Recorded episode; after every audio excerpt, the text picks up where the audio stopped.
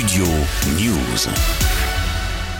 Une question est sur toutes les lèvres, mais où sont passés Leslie et Kevin Et surtout, que s'est-il passé le soir du 25 au 26 novembre dernier Plus de trois mois après la disparition dans les Deux-Sèvres, le couple reste introuvable. En revanche, l'enquête progresse. D'après le parquet de Poitiers, un homme a été mis en examen et placé en détention provisoire vendredi pour assassinat, enlèvement et séquestration. Âgé de 22 ans, il est originaire de Puyraveau, en Charente-Maritime. Justement, dans cette commune, le 8 décembre dernier, les enquêteurs avaient retrouvé des affaires appartenant au couple dans un conteneur de recyclage de vêtements. Parmi les objets, une brosse à cheveux de la jeune femme et le brevet de sécurité routière du jeune homme.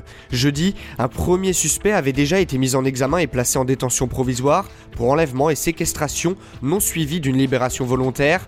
D'après les investigations, ils devaient héberger Leslie et Kevin le soir de leur disparition. Après son audition, les enquêteurs avaient relevé plusieurs incohérences sur son emploi du temps, tandis qu'un troisième homme, placé en garde à vue jeudi, doit être présenté à un juge d'instruction samedi à Poitiers. Les détails de son implication dans l'affaire n'ont pas été dévoilés.